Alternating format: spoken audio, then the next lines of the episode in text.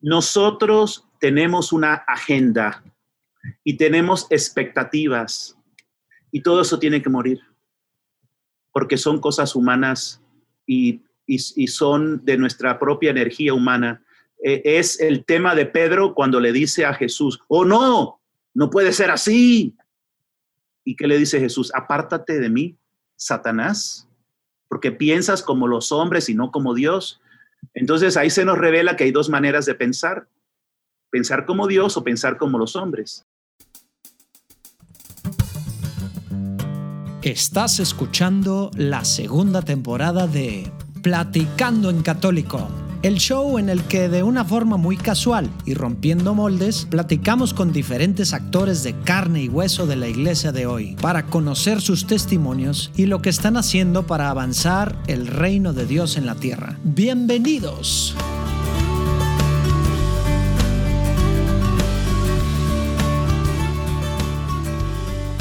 Hey, ¿cómo andamos?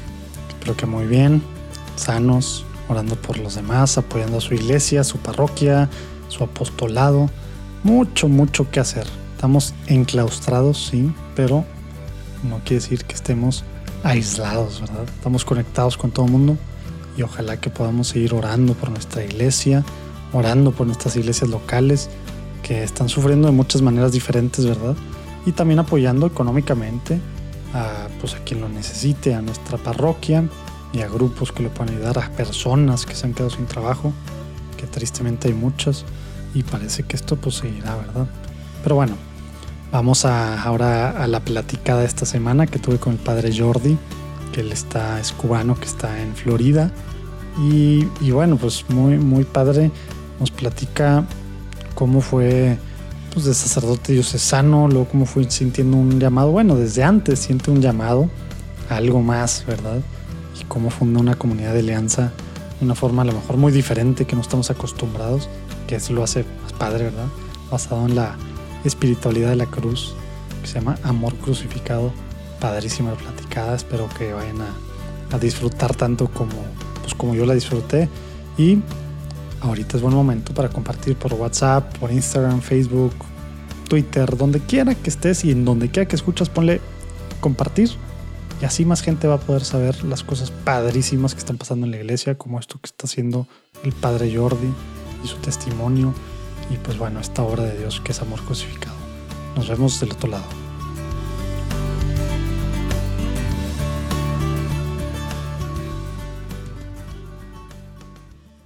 Padre Jordi, bienvenido a Platicando en Católico. Un gusto tenerte por aquí para platicar lo que, pues lo que Dios ha hecho en tu vida y lo que estás haciendo tú con amor crucificado y tantas cosas padres que estás haciendo. Pero si te parece, antes de empezar la platicada, nos ponemos en presencia de Dios. Padre, Hijo, Espíritu Santo. Amén. Señor Jesús, te quiero pedir que en este momento vengas a esta platicada, que estés aquí donde estamos nosotros virtualmente congregados. Te pido por el Padre Jordi, te pido que lo bendigas, que lo ilumines en esta platicada que va a tener con, con nosotros, con esta audiencia de Platicando en Católico, Señor. Te pido también por mí para que no me meta mucho en medio, para que no meta mucho en mi cosecha y que seas tú el que haga las preguntas. Y también te quiero pedir por, por la audiencia, por todos los que están escuchando en cualquier momento. Abre sus oídos espirituales, Señor Jesús, tócalos, Señor, que esta platicada llegue a donde tú quieres que llegue para motivarlos a amar más a tu iglesia, para motivarlos a evangelizar, a formar, hacer algo desde la trinchera en lo que tú estás llamando a cada uno, Señor. Te pido que hagas tu obra a través de esta platicada y que te quedes con nosotros. En el nombre del Padre, del Hijo y del Espíritu Santo. Amén. Amén. Excelente, Padre. Pues, pues qué gusto tenerte por aquí, hombre. Eh, ¿Qué te parece si, si, si empiezas platicando quién es el Padre Jordi un poquito así? Vámonos a, al principio. ¿Dónde nació el padre Jordi? ¿Cuántos eran en, tu familia? Más o menos ahí, eh, ¿cómo eran esos primeros años de tu vida para tener una idea de quién es el padre Jordi ahorita? Wow. La verdad, tengo en mi corazón en este momento que aquí el tema no es el padre. Estamos en un momento dramático de la historia de la iglesia y por lo tanto del mundo y de nuestras vidas personales y realmente tenemos que enfocarnos, tenemos que enfocarnos en el Señor ah, porque nuestro tiempo es corto Cuando digo que el tiempo es corto, hermanos queridos, es por dos razones. Primero, porque nuestra vida en este planeta es, es un tiempo corto y vamos todos a morir. Y el que no se ha dado cuenta todavía, que se despierte. Entonces, esto no es algo negativo decir esto, sino es algo muy positivo porque es despertar para usar el tiempo que nos queda bien, aprovecharlo. memento mori. Así es, o sea, eh, eso es primero. segundo, porque realmente estamos viviendo un tiempo dramático en la historia donde todos aquellos soportes de a los que estamos acostumbrados se están desvaneciendo. Ah, y esto no nos debe de tomar por sorpresa porque ha habido un, sentido profético muy fuerte en los últimos, las últimas décadas y cada vez haciéndose más fuerte sobre la confrontación en que nos estamos enfrentando. ¿no? En el año 78, eh, Carlos Wotila, justo antes de ser nombrado papa, aquí en Estados Unidos, en un congreso crístico, estamos en la confrontación final de Cristo y el anticristo, de la iglesia y la antiiglesia. Dijo, creo que la mayoría de los ciudadanos de Estados Unidos no se han dado cuenta. Y yo podría decir, ni de Estados Unidos ni de ninguna parte. Es que estamos, estamos dormidos. Y mientras que dormimos, el enemigo está actuando muy fuerte. Ahora sabemos quién va a ganar la, la batalla, ¿sí? Porque sabemos que el Señor ya triunfó, ya, ya resucitó, pero en este periodo de tiempo que nos queda vivir, ah, si no nos despertamos, si no estamos con Él, eh, lo que está en cuestión es en qué lado voy a estar yo. Eso es lo que yo quisiera compartir contigo y con todos los hermanos hoy, no perder tiempo con mi persona, porque realmente, más nunca oyen de mí, no pasa nada, pero si nos olvidamos de quién es Jesús y qué es lo que Él quiere de ti, ahora, entonces sí que es una pena, ¿sí? Bueno, entonces, pues, el padre Jordi, más para, para, que te conozcan, porque no te están viendo, yo te estoy viendo, padre. No quieres platicar mucho de ti, está bien, pero dinos a grosso modo quién eres. ¿Quién eres? Sí, mira, yo nací en Cuba ah, hace ya 69 años con la revolución de Cuba, mis padres ah, salieron exilados y terminamos aquí en Estados Unidos. Llevo ya pues entonces 60 ah, años de exilio. Ah, y pues yo estaba estudiando ingeniería química cuando en un grupo de oración eh, descubrí que la vida en Cristo es algo muchísimo más de lo que yo conocía hasta entonces. Habiendo estado en escuela católica, yendo a misa todos los domingos, en una familia cristiana, etcétera. Sin embargo, pues para mí, que ser católico de requisitos morales, ¿no? O sea, hay que portarse bien, hay que ir a misa el domingo, no matar, no robar, no mentir, etcétera.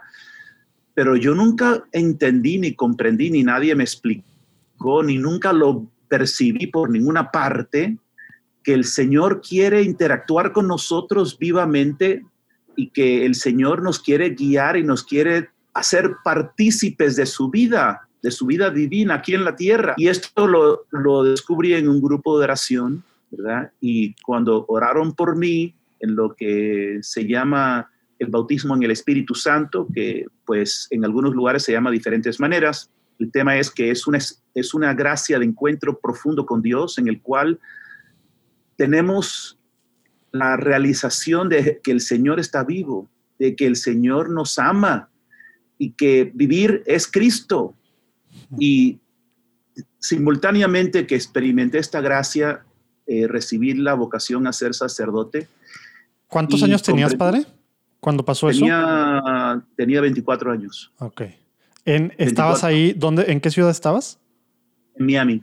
Ah, ¿y esto fue con un grupo de la renovación carismática o otro grupo parroquial? Fue un grupo, de la renovación carismática, ah, así es. Ok, ok. yo pienso que el Señor en su amor infinito ha querido preparar a la iglesia, nos dio un concilio, ¿no? el concilio Vaticano II, pero el tema del concilio no era simplemente darnos un conjunto de documentos, ¿no? Sino que, como decía Juan 23, que fue el que llamó al concilio, era una preparación de la iglesia para estar atenta a un nuevo Pentecostés. Entonces, muchas veces nos quedamos solamente con los documentos, con la, la parte mm, eh, racionalista práctica, pero mm, si no nos abrimos al Espíritu Santo, pues el, el efecto, el poder del de, el concilio queda inoperante, porque como bien siempre dice la iglesia, la vida de la iglesia es por el Espíritu Santo, ¿no? Es la fuerza del Espíritu. Pues eh, el tema es, para ir rápido hacia donde estamos ahora, eh, cada vez entendí más que para participar del plan de Dios necesitamos ser comunidad, necesitamos vincularnos unos con otros. Y eso es un gran reto porque, mira, es bastante fácil nadar en teoría, pero nadar en el agua es algo diferente. Entonces, ser, cristiano en teoría, sí, yo amo a todos, ¿verdad? Perdono. Hermano, trata, trata de vivirlo en comunidad y verás ¿verdad? Que humanamente no somos capaces. ¿Quién decía San Juan o quién era el de lo de las piedras, verdad? Era San Juan, ¿verdad? Exactamente. Entonces, señor, yo, yo no quiero estar en la iglesia porque fulanito, porque el otro, porque hay mentiras, porque hay, porque hay riñas, porque... Es, pero de eso se trata, porque en ese proceso es donde yo crezco precisamente en todas esas eh, pruebas, ¿no? Y entonces, bueno, enseguida, después que fui ordenado sacerdote. ¿Te ordenaste pues, dioses, o sacerdote diocesano? Me, sí, o sea, siempre sentía que el Señor quería otra cosa, no solamente que fuera diocesano, pero es una larga historia. Uh, en ninguna comunidad en ese momento eh, eh, pude realmente encajar en lo que el Señor me estaba llamando a vivir. Y como estaba seguro que el Señor me quería que fuera sacerdote, pues, pues eh, seguí en la diócesis, ¿no? En la diócesis, felizmente, eh, siempre feliz de ser sacerdote. Pero bueno, el tema es que mm, estamos hablando de... Me ordené en el año 82 y pasaron eh, muchas experiencias de comunidad, de crecimiento, de, bueno, el 2008 ah, tenía una conciencia muy fuerte de que estábamos viviendo un tiempo muy dramático, eh, que la iglesia con todas sus eh, estructuras, sus seguridades humanas, humanas, ah, se estaba eh, decayendo, desmoronando, ¿no? Y me empecé a entender algunas de las ah, palabras proféticas, por ejemplo, de, de quien después fue Benedicto XVI, ¿no? Eh, el cardenal Ratzinger, cuando todavía era eh, profesor en Bavaria, él vio lo que estaba ocurriendo en los años 60, ¿no? Vio eh, la, la, oposición contra Pablo VI, aún de algunos obispos, de muchos teólogos, etcétera, especialmente cuando él eh, promulgó su encíclica eh, Humane Vitae, ¿no? sobre lo sagrado que es eh, la familia, las relaciones de hombre y mujer. Y él, pues, viendo, viendo todo eso y viendo la, la, llamada revolución sexual, ¿no?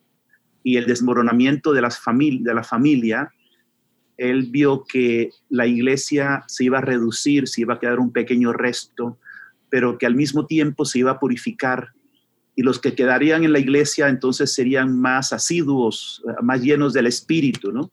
Es una profecía muy hermosa uh, yo creo que se está cumpliendo hoy día. O sea, la iglesia, eh, estamos viendo una gran apostasía, eh, inmensa apostasía donde a nivel mundial, millones de personas se han ido de la iglesia, por lo menos aquí en Estados Unidos, en Alemania, en, muchos, en, España, en muchos países, ah, ya son pocos los, los padres que bautizan a sus hijos. Eh, ya muchos ni siquiera se casan en la iglesia. O sea, esta es la, crisis, ¿no? Eh, esta es la apostasía. Pero al mismo tiempo tenemos que tener la, confianza plena de que a través de toda esta eh, purificación, Dios tiene una llamada para el remanente fiel, para aquellos que, se, que perseveren. Y a través de ellos, yo diría de nosotros, de ese remanente fiel, el Señor va a llevar a la iglesia a una nueva etapa, ¿no? a una purificación, a, una vida nueva.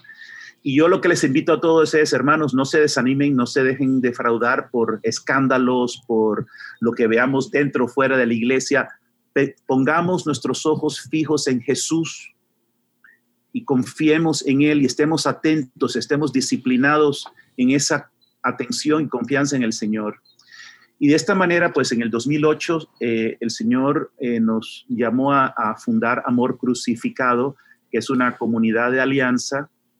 Cuando digo comunidad de alianzas, eh, quiero decir, son hermanos, hermanas de diferentes partes del mundo que ven lo mismo y quieren juntos caminar este camino. Es un camino concreto, una experiencia de vida y el Señor la fue plasmando en este libro que se llama Camino Sencillo de Unión con Dios, que lo pueden bajar gratis, gratis de nuestra página. Nuestra página es amorcrucificado.com Ahí abajo, de todos modos, no, si vas manejando, si algo, no te estreses ahí abajo, ya que te pares, vas a ver la liga directo, le picas y va a dar directo, directo al enlace en donde está esto de En Amor Crucificado y también de lo que decía el padre hace ratito de Ratzinger del 68. Vamos a poner también la liga a esta conferencia que dio en el 68, que era sobre la pregunta bajo qué aspecto se presentará la iglesia en el año 2000, 2000 que pues bueno, tiene mucha relevancia y que pues sí, se está cumpliendo como tú digas, pero allá abajo va a venir todo, ahí abajo viene todo, ¿eh? no, no se preocupen, el libro incluido.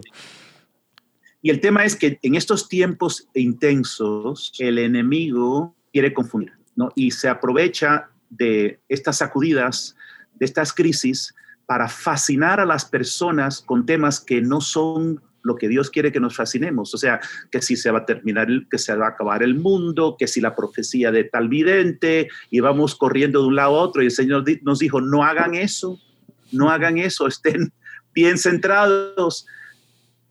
Eh, toda eh, profecía, toda palabra profética actual, lo único que hace es recordarnos lo que todo católico ya debe de saber por por su encuentro con fe en el corazón de la iglesia. Entonces, hermanos, estemos centrados, eh, nos vamos a santificar ahí donde estás con tu familia. El Señor nos ha hablado mucho sobre la importancia de la vida oculta, o sea, tu vida diaria, o sea, lavando platos, limpiando pisos, conduciendo en la calle porque tienes que ir a trabajar o buscando trabajo, viviendo cada momento, cada día confiando en Dios, haciendo su voluntad en comunión con Él, así estamos dándole gloria, así estamos nosotros siendo lo que Cristo quiere que seamos. Entonces, bueno, pues el Señor nos habló, nos ha ido hablando en esta confrontación, nosotros somos como, como David confrontándose contra Goliat, ¿verdad? Y a primera vista parece que es una batalla desigual, pero adivinen quién gana. ¿Eh? No es Goliat, no son las potencias del mundo, ¿verdad? Y el Señor así nos dijo, aquí tengo eh, en el libro una de las palabras que el Señor nos dijo, ah, nos dijo a través de una hermana en la comunidad, tú posees la espada del Espíritu en la misión que te he dado. Mi familia, y nos dice amor crucificado, pero es cada hermano en, también en México que tiene fuego del Espíritu, que tiene deseo, ¿no? De seguir a Dios. Son mis guerreros de amor que derrotarán al dragón en la batalla decisiva que se acerca. Prepárate para enfrentarte con este mal como David se enfrentó con Goliat. Conquistarás al dragón con tu pequeñez y pureza, porque es Dios quien está contigo. No debes temer. Cree con la inocencia y celo de David. Forma bien a mi familia en las enseñanzas que te doy. Cada uno de ustedes debe también afrontar la batalla. Y nos dio cinco piedras para vencer a, a Goliat. Y nos dijo, la primera, la humildad. Hmm. Miren, si tú estás en las redes sociales, honestamente, estás preocupado de cuántos seguidores tienes, de cuántas personas están escuchándote o no escuchándote. Esto no es. ¿Cuántos seguidores tenía el Señor? Si al final lo crucificaron. Entonces, ¿a dónde vamos? Vamos con Jesús al Calvario. Entonces, renunciar al tema de cuántos nos están mirando, qué importantes somos, eh, nuestro nombre, a, nuestra hermana fundadora de la comunidad, en una, en una oración, ella le dijo, Señor, hay algo que yo no te haya entregado. Y el Señor le dijo, sí, tu reputación. Wow. Entonces, estamos dispuestos a, por Jesús, que nos rechacen, que se rían de nosotros, que no nos comprendan. O sea, que ya estemos libres de querer mantener una postalita, una identidad, una reputación. Entonces, la humildad es la primera piedra que nos dio el Señor. Teniendo conocimiento perfecto de tu nada y de mi poder y de mi majestad, dice el Señor. Si tú vas a contra Goliat, no creas que es porque tú eres más grande o más fuerte o que tienes una espada más grande, es porque vas en el nombre del Señor. Segunda piedra, la pureza, pureza de mente, de corazón, de intención, de palabra y deseo. Y si no tienes pureza, trabájala. Hermanos, si estamos conectados con la pornografía, si estamos con una mente enferma, lo primero que tenemos que hacer es no negarlo más, reconocer, decir, Señor, dame la gracia, estoy en batalla y verás como si te lo tomas en serio y estás bien enfocado, el Señor te va a dar la fuerza para saberte guerrero y renunciar a todo esto que está oprimiendo tu mente, porque la batalla, primero que todo, está en nuestra mente. Ahí está la guerra, ¿no? Entonces, pureza. Tercero, sencillez. Tenemos que ir a la batalla sin tantos apegos. Gente que están todo el tiempo pues soñando con tener más cosas o reemplazar las que tienen. Hermanos, miren cómo está el mundo. Eh, eh, esto va a ser una, esto una, una guerra donde vamos a ir a la batalla con la mayor sencillez, desprendimiento de todo. ¿Y cuál es la cosa más difícil de desprendernos? De nuestro ego, hmm de nuestra reputación, ¿sí? La cuarta es confianza. Perfectamente abandonados a la voluntad de Dios, eso requiere confianza. Señor, yo no sé qué va a pasar mañana, ni el año que viene, ni hoy. Confío en ti y hago lo que tengo que hacer ahora, ¿verdad? Y la quinta, valentía. Me he dado cuenta de algo. Todos los santos, sin excepción, son obedientes, ¿sí? Para ser santo hay que ser obediente al Señor, pero se nos olvida que hace falta otra cosa. Hace falta ser valiente. Dime un santo que no haya sido valiente. O sea, valiente y obediente, las dos cosas. Y saben que a veces hay personas que son muy obedientes, pero no son audaces. Son obedientes, ellos cumplen, pero están ahí tan cautelosos, tan miedo de arriesgarse, pues no van a ir a ningún lado y no van a ser santos. Hace falta ser obediente, pero hace falta ser audaz para entrar en esta batalla. Entonces, pienso en no solamente en Juana de Arco, ¿no? Sino piensa la misma Santa Faustina, que ahora, gracias a Dios, es tan conocida. ¿Qué mujer más audaz? ¿Verdad? Siendo todavía una novicia, ella no teme de escuchar al, Señor que pensará mi superiora, ¿verdad? Bastante problemas que tuvo por ser tan audaz. Era obediente, pero no le cerró la puerta al Señor y el Señor se le siguió apareciendo y miren el rollo que ha formado, ¿verdad? Ella sí que puede decir como el Papa Francisco, hay que formar rollo, ¿no? Pero lo bueno, ¿verdad? De, de, santidad, ¿verdad? Pues esas son las cinco, las cinco piedras, ¿no? ¿Sabes? La humildad, la pureza, la sencillez, la confianza y la valentía. Y nos dice el Señor, estas piedras son sus armas para la batalla, porque el dragón no será derrotado según los criterios del mundo, sino a la luz del amor. Por tanto, familia mía, prepárense para la batalla, estén atentos. Eso nos lo dijo hace ocho años. Y miren cómo estamos ya. Ahora se ve un poco más claro, ¿no? Que cómo es la batalla. Híjole, por, por todos lados. Simposio Católico Virtual. Ya viene. Interrumpo rápidamente por eso. Viene del 30 de julio al 2 de agosto el próximo Simposio Católico Virtual Evangelizando Jóvenes Hoy. Y no, no es nada más para jóvenes, es para ti que tienes que ver con, con alguien que tiene menor de, menos de 38 años, que es millennial o generación Z, en tu trabajo, en tu familia, en la tienda, en cualquier lado. Todos estamos llamados a evangelizar y pensando en nuestra iglesia, tenemos que hacerlo. Es nuestro llamado para con las nuevas generaciones, pero no sabemos cómo.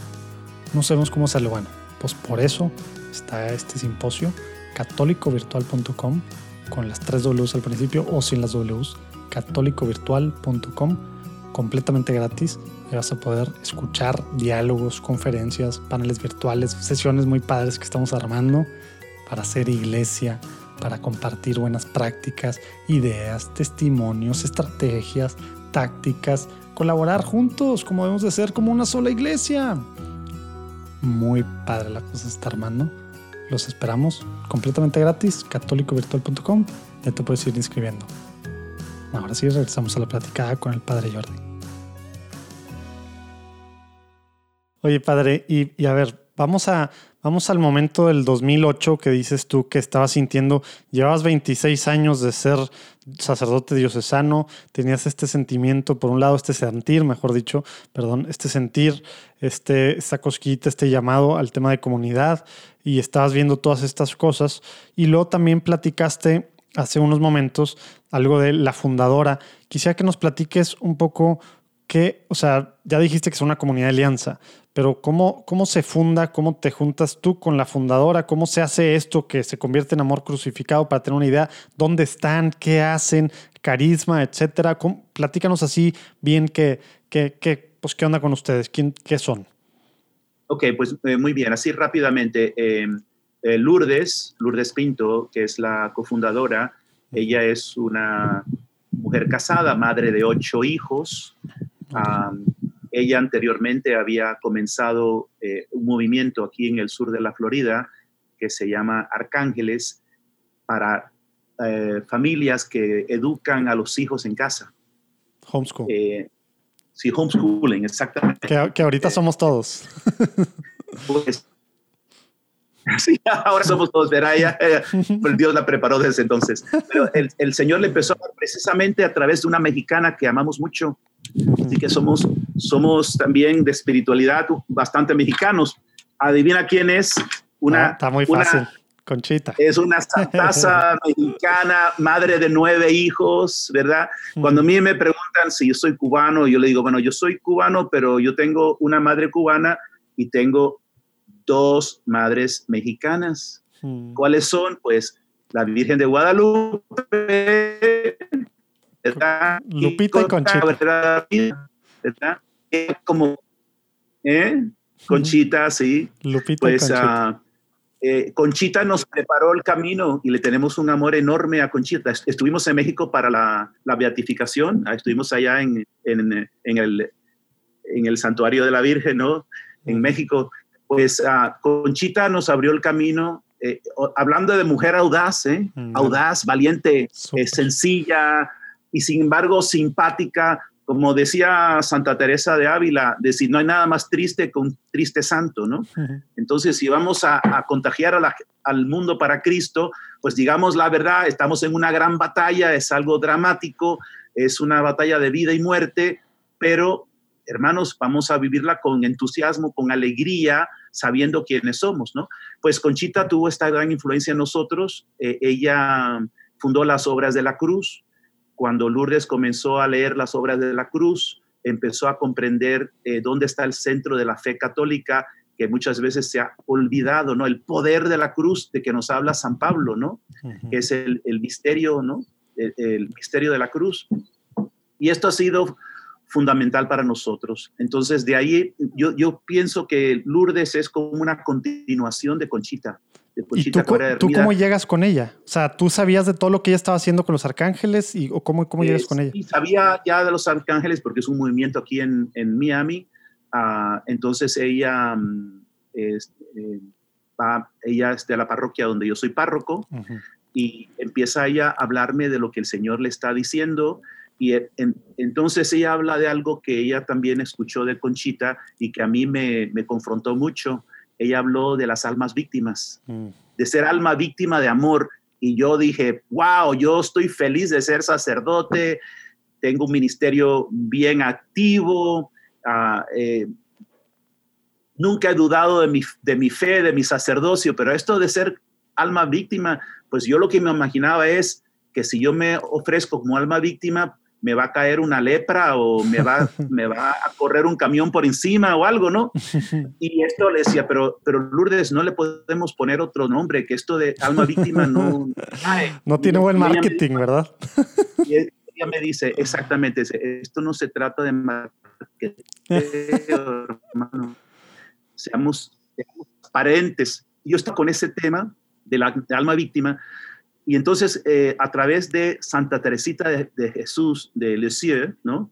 Eh, eh, que ella se ofreció como alma víctima de amor, empecé a comprender que hay otra forma de ser alma víctima de amor y lo que ella, lo que Santa Teresita de Lisieux entendí, entendió es que Jesús está rebosando de amor, pero no encuentra a quién dárselo, porque muy pocos lo quieren recibir porque le tenemos miedo. Entonces, eh, ella entiende que ser víctima no significa que tú estás buscando que te, el Señor te mande enfermedades, sino que significa que tú te pones en sus manos como un corderito. Hmm. O sea, es una entrega total, incondicional, sin miedo, que Él pueda hacer conmigo lo que quiera. Pero hermano, y esto es muy importante, lo que pasó después de la caída de Adán y Eva es que la humanidad se llenó de miedo a Dios. Le tenemos miedo a Dios.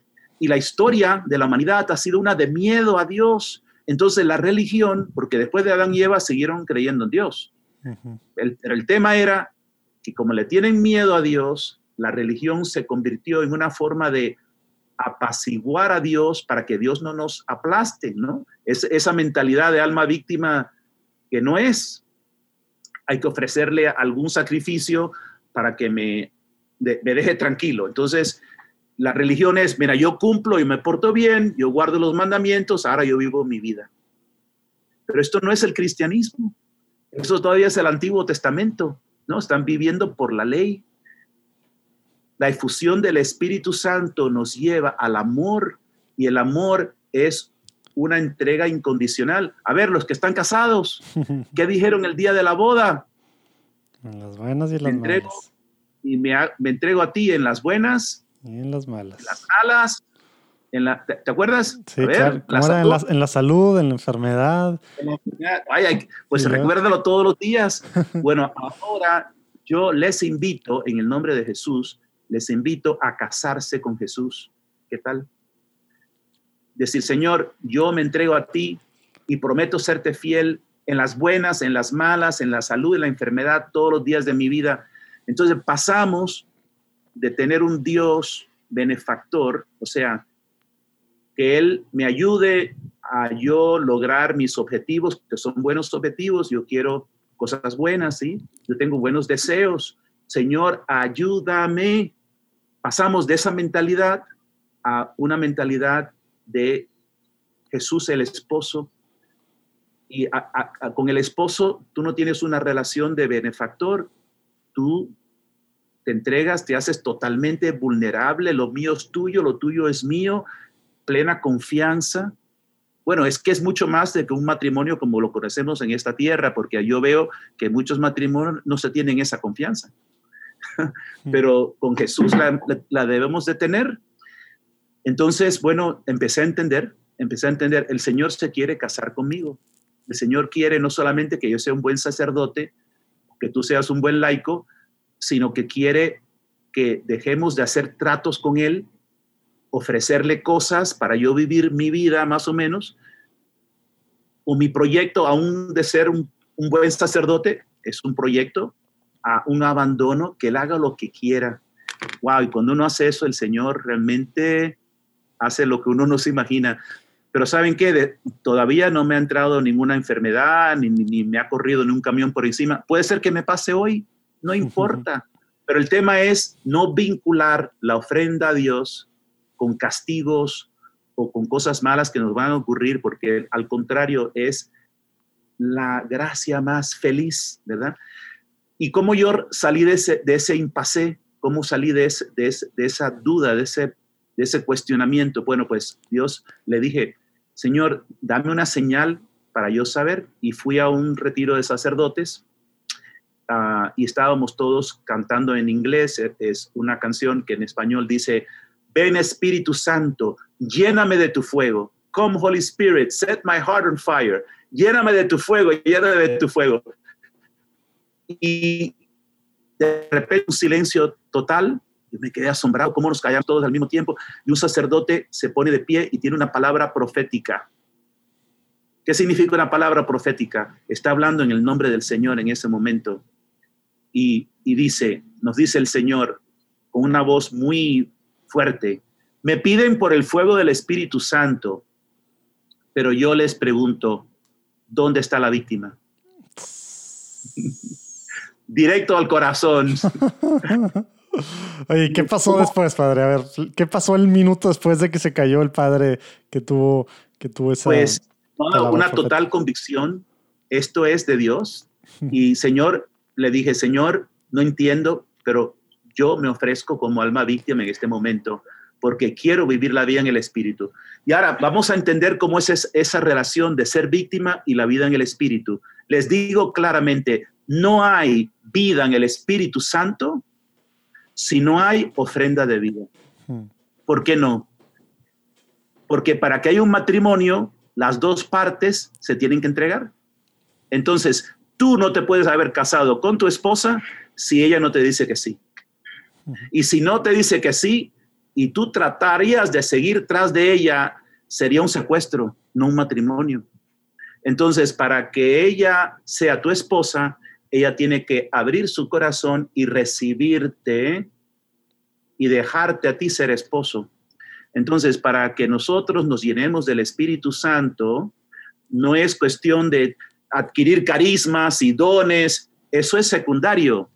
La esencia de la vida en el Espíritu Santo es entrar en una relación nupcial con Cristo, en la cual ya no vivo yo, es Cristo quien vive en mí. Y eso es ser alma víctima. O sea, yo no vivo ya yo haciendo lo que yo quiero, sino que yo creo que Dios está vivo y estoy atento al Espíritu Santo para que Él me dirija.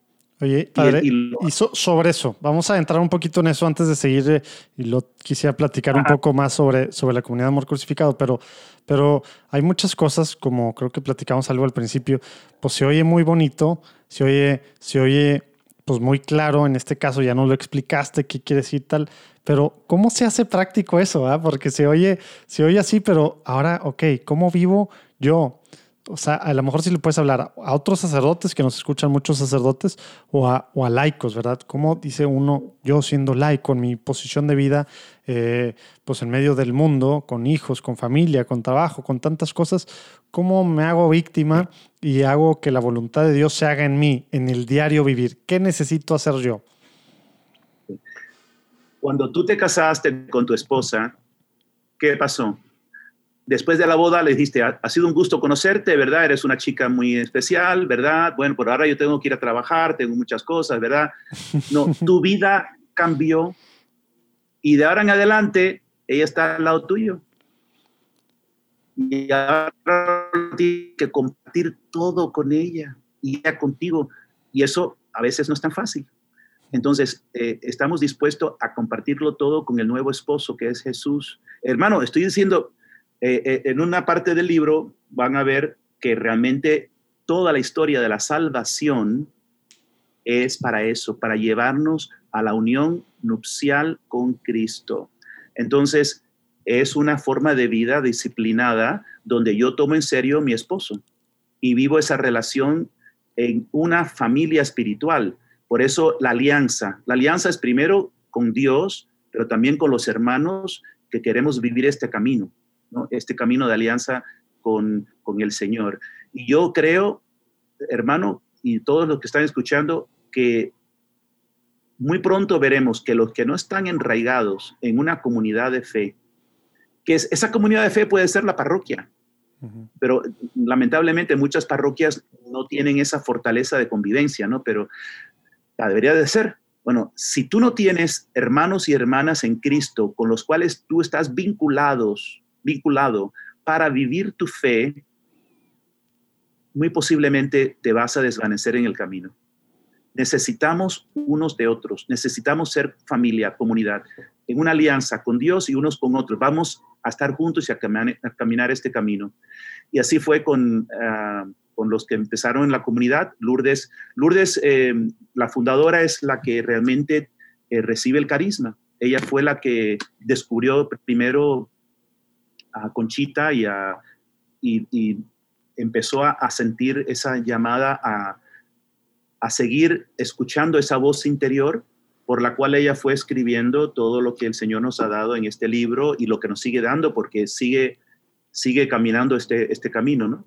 Y son, son cosas muy concretas. Por ejemplo, ah, me recuerdo que en aquel tiempo, después de ofrecerme como alma víctima, estaba yo ante el Santísimo y, el Señor me mostró que la Eucaristía es clave. Necesitamos ser un pueblo eucarístico. Y por eso ahora en esta pandemia, pues una de las primeras cosas que el enemigo quiere es quitarnos la Eucaristía. Pero al menos tengamos el deseo eucarístico, porque eso ya vale, ¿no? Señor, deseo recibirte. Deseo confesarme pecador. El Señor nos fue mostrando la importancia de la, del autoconocimiento, de miren, a ver, estas son tantas cosas, ¿no? Y en poco tiempo, ¿no? Pero miren, la redención, la redención no es una transacción económica, ¿no? Había una deuda, Cristo la pagó con su sangre y ahora estamos redimidos. El tema es mucho más bello y más profundo y, más, y nos involucra mucho más. O sea, tú y yo, nosotros estamos irremediablemente rotos, irremediablemente según nuestras posibilidades humanas. ¿eh? No nos podemos arreglar, estamos rotos. ¿Y qué significa que estoy roto?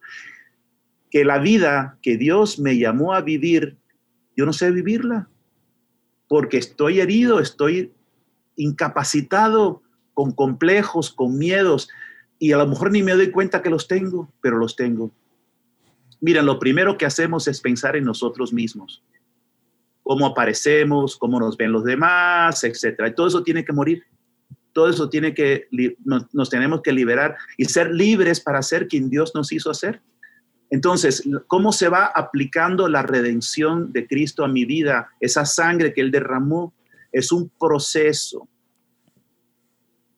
A medida que yo me ofrezco y yo le pongo atención y yo me, me muevo por verlo a Él crucificado, le permito a Él acompañarme a mí en este proceso en que yo también, como Él, me estoy enfrentando con las fuerzas del mal. Porque eh, tenemos que entender que lo que nos salva no fue el crimen que cometieron. Hacer, haber crucificado a Cristo fue un, crimen terrible. ¿no? Al hombre más santo y más puro, que es el hombre Dios, lo hemos crucificado. Eso es un crimen atroz. Entonces, ¿dónde, ¿por qué eso nos salva? Lo que nos salva no es ese crimen que se cometió, sino el amor con que Jesús, desde un corazón humano, pero siendo una persona divina, Él se enfrenta con todas esas atrocidades y él elige y el amor es lo que vence. Entonces yo me tengo que convencer, y eso es gracia de Dios, ¿no? Que la fuerza de Cristo en mí, su amor, es más fuerte que todas esas potencias que me enfrento. Y yo elijo, unido a Él, porque solo no puedo, yo elijo amar crucificado. Las fuerzas del mal van a venir por nosotros y ya están todos los días, ¿verdad? Tenemos ataques. Señor, yo quiero sufrir esta cruz que tengo en mi vida. ¿Alguien aquí no tiene cruz? ¿Eh? Todos tenemos, ¿sí? Pues esa cruz no, no es tema de ofrecerla, eso viene después, ojo, porque nos enseñaron de chiquitos, ofrece este dolor de cabeza, ofrece esta enfermedad, pero antes de ofrecerla, hay que saber vivirla con Jesús. Entonces, Señor, sufro esta enfermedad contigo y entonces el Señor me va a revelar cómo Él está conmigo. Y Él sufre lo mío porque Él y yo somos uno. Es que tenemos que entender también la profundidad de la realidad de que somos cuerpo de Cristo. A ver, tú tienes un bebito, lo vi antes de que empezáramos a hablar, ¿verdad? ¿Cómo se llama? Mi tercer hijo se llama Marcelo. Marcelo, tu tercer hijo. A ver, eh, si te ponen en una confronta, dicen, o te corto el brazo a ti o se lo corto a tu hijo uno de los dos le va, se le va a cortar el brazo aquí. que tú eres papá. Pues que tú prefieres que te corten aquí el brazo, se lo corten a tu hijo. Ni la piensas, uno mismo, ¿ah? Ni la piensas, que te lo corten a ti, ¿sí? Ahora, ¿pero por qué, hermano? Si le cortan el brazo a tu hijo, a ti no te va a doler. Es otros nervios, es otro cuerpo. Entonces, ¿por qué tú prefieres que te corten a ti el brazo y no a tu hijo? A ver, ¿cómo es eso? ¿Cómo se entiende eso? Miren, si tú tienes amor, lo entiendes, y si no, no te lo puedo explicar. Así de fácil. Ahora, ahora, ahora te voy a decir una cosa. Dios es nuestro Padre. ¿Entendiste? Él sufre todo lo nuestro. ¿Te has enterado de eso? Que lo que tú estás sufriendo, lo está sufriendo tu Padre contigo. Cuando, cuando Pablo estaba persiguiendo a los cristianos, Jesús se le aparece y le dice, ¿por qué me persigues? Porque si está persiguiendo a los cristianos, lo está persiguiendo a Él. Es la total identificación de Cristo con nosotros. Entonces, te quiero decir, si tú estás sufriendo algo, hermano, en este momento, Cristo lo está sufriendo contigo porque tú y él son uno. Esa es la, unidad que hay entre el esposo y la esposa, entre Cristo y nosotros. Ahí nos quiere llevar a Jesús a entender esto, ¿no? Entonces, aprendo a sufrirlo todo con el Señor y todo me hace recordar del sufrimiento de Jesús por mí, cómo Él se entregó por mí. Mira, te voy a dar otro ejemplo, porque vamos así en vivo, ¿no? A ver si si tú has leído en el Evangelio que en frente del Sanedrín, Sanedrín a Jesús le dieron una, ¿cómo se dice en México? Una bofetada. Sí, bofetada. ¿Cómo se dice? ¿Bofetada? Sí, bofetada. Bueno, a, Jesús, a Jesús le dieron una bofetada. Y tú dices, ay, qué, qué terrible, que, cómo se atrevieron, qué mal, ¿verdad? Le dieron una bofetada. Y pasas la página y sigues leyendo. Pero un día hay una discusión en tu familia, una discusión acalorada, y, una, y un hermano tuyo te da a ti una bofetada. Ahora vuelves a ese evangelio de que Cristo le dieron una bofetada y es una experiencia diferente. ¿Por qué? Porque ahora tú la has vivido, porque ahora tú la has vivido en carne propia. Bueno, cada sufrimiento, cada cruz que nosotros vivimos es una oportunidad de tener un encuentro con Cristo que sufrió todo por mí. Entonces me uno con Él privilegiadamente en el sufrimiento. Por eso es que el sufrimiento es el lugar del mayor encuentro de amor, más, más que en ningún otro momento. Esto también va para los esposos, ¿eh? O sea, los esposos se unen más en el amor cuando viven juntos un sufrimiento que en cualquier momento de placer. Hmm. Lo que más une es el amor, eh, del amor es el sufrimiento compartido. Ahora bien, para que eso sea realidad, yo tengo que creer que el otro lo está sufriendo conmigo hmm. y yo lo estoy sufriendo con él. Y esto es la importancia de, de sufrirlo todo con Jesús y solo entonces porque estoy con Jesús, por Cristo, con Él y en Él, lo ofrezco al Padre. Y esa es la misa, ¿verdad? La misa es la ofrenda de mi vida unida con Cristo que sufre en la cruz, se ofrece al Padre. Y esta es nuestra espiritualidad, ¿no? Es la espiritualidad de la cruz. Es el misterio que el mundo no entiende, pero los amantes vamos entendiendo, ¿no? ¿Qué significa el, poder de la cruz? Es el amor crucificado. El amor que se mantiene fiel en la cruz es todopoderoso. Es el amor de Cristo. Pues sí, viene el simposio católico virtual Evangelizando Jóvenes Hoy y de nuevo te quiero pedir tu oración. Necesitamos ejército de intercesores, por favor, intercede. Te puedes meter a católicovirtual.com ahí ver nuestras necesidades de oración, allá lo abajo, o nada más escribirme a mí, a urquidi.católicovirtual.com, o simplemente orar y ponerlo ahí en tus grupos de, de, WhatsApp o donde quiera, ahí a tus monjitas, a tu grupo pastoral, a tu comunidad, a tu parroquia. Hay que orar. ¿Por qué? Pues porque al enemigo no le gusta que pasen estas cosas. Va a haber padrísimos conferencistas, fundadores, directores de muchas organizaciones que están haciendo una labor tremenda para extender el reino de Dios aquí en la tierra va a haber influencers, va a haber clero, va a haber, va a haber de todo. Y va a haber asistentes que pues cualquier cosa les puede pasar esos días, de atravesárseles algo y que no se puedan conectar, el internet, etc. También organizadores que pueden pasar muchas cosas. Vamos a orar, vamos a unirnos, vamos a hacer suya, cada quien suya la, la promesa, nuestra la promesa, y, y orarnos porque todo salga bien para que Dios derrame su gracia y pueda usar esto. Bien. Ahora sí regresamos con el Padre Jordi.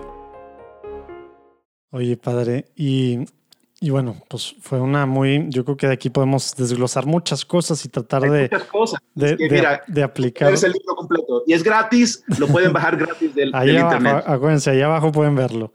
Oye, padre, y dentro de todo esto, digo, porque, porque has dicho muchas palabras claves, ¿no? Que al final es eh, pues para que uno en su vida pueda vivirla, pues sí, siendo una víctima, ¿no? Siendo un sacrificio en el, en el sentido, no, no como explicabas de víctima al principio, ¿no?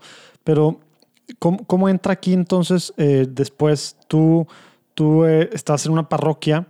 Ahora platícanos un poquito del refugio del Padre Pío para sacerdotes, el Sagrado Corazón de Jesús. ¿Cómo, entra esto?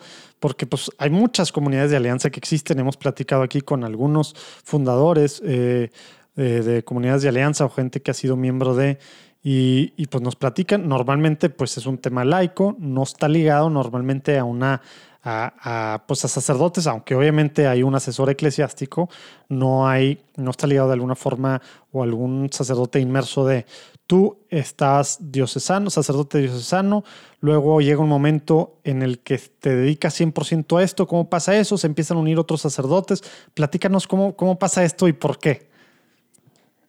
Mira, prácticamente Dios lo hizo todo al reverso de lo que yo me imaginaba.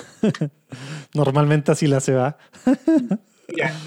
Este, el, problema es el siguiente.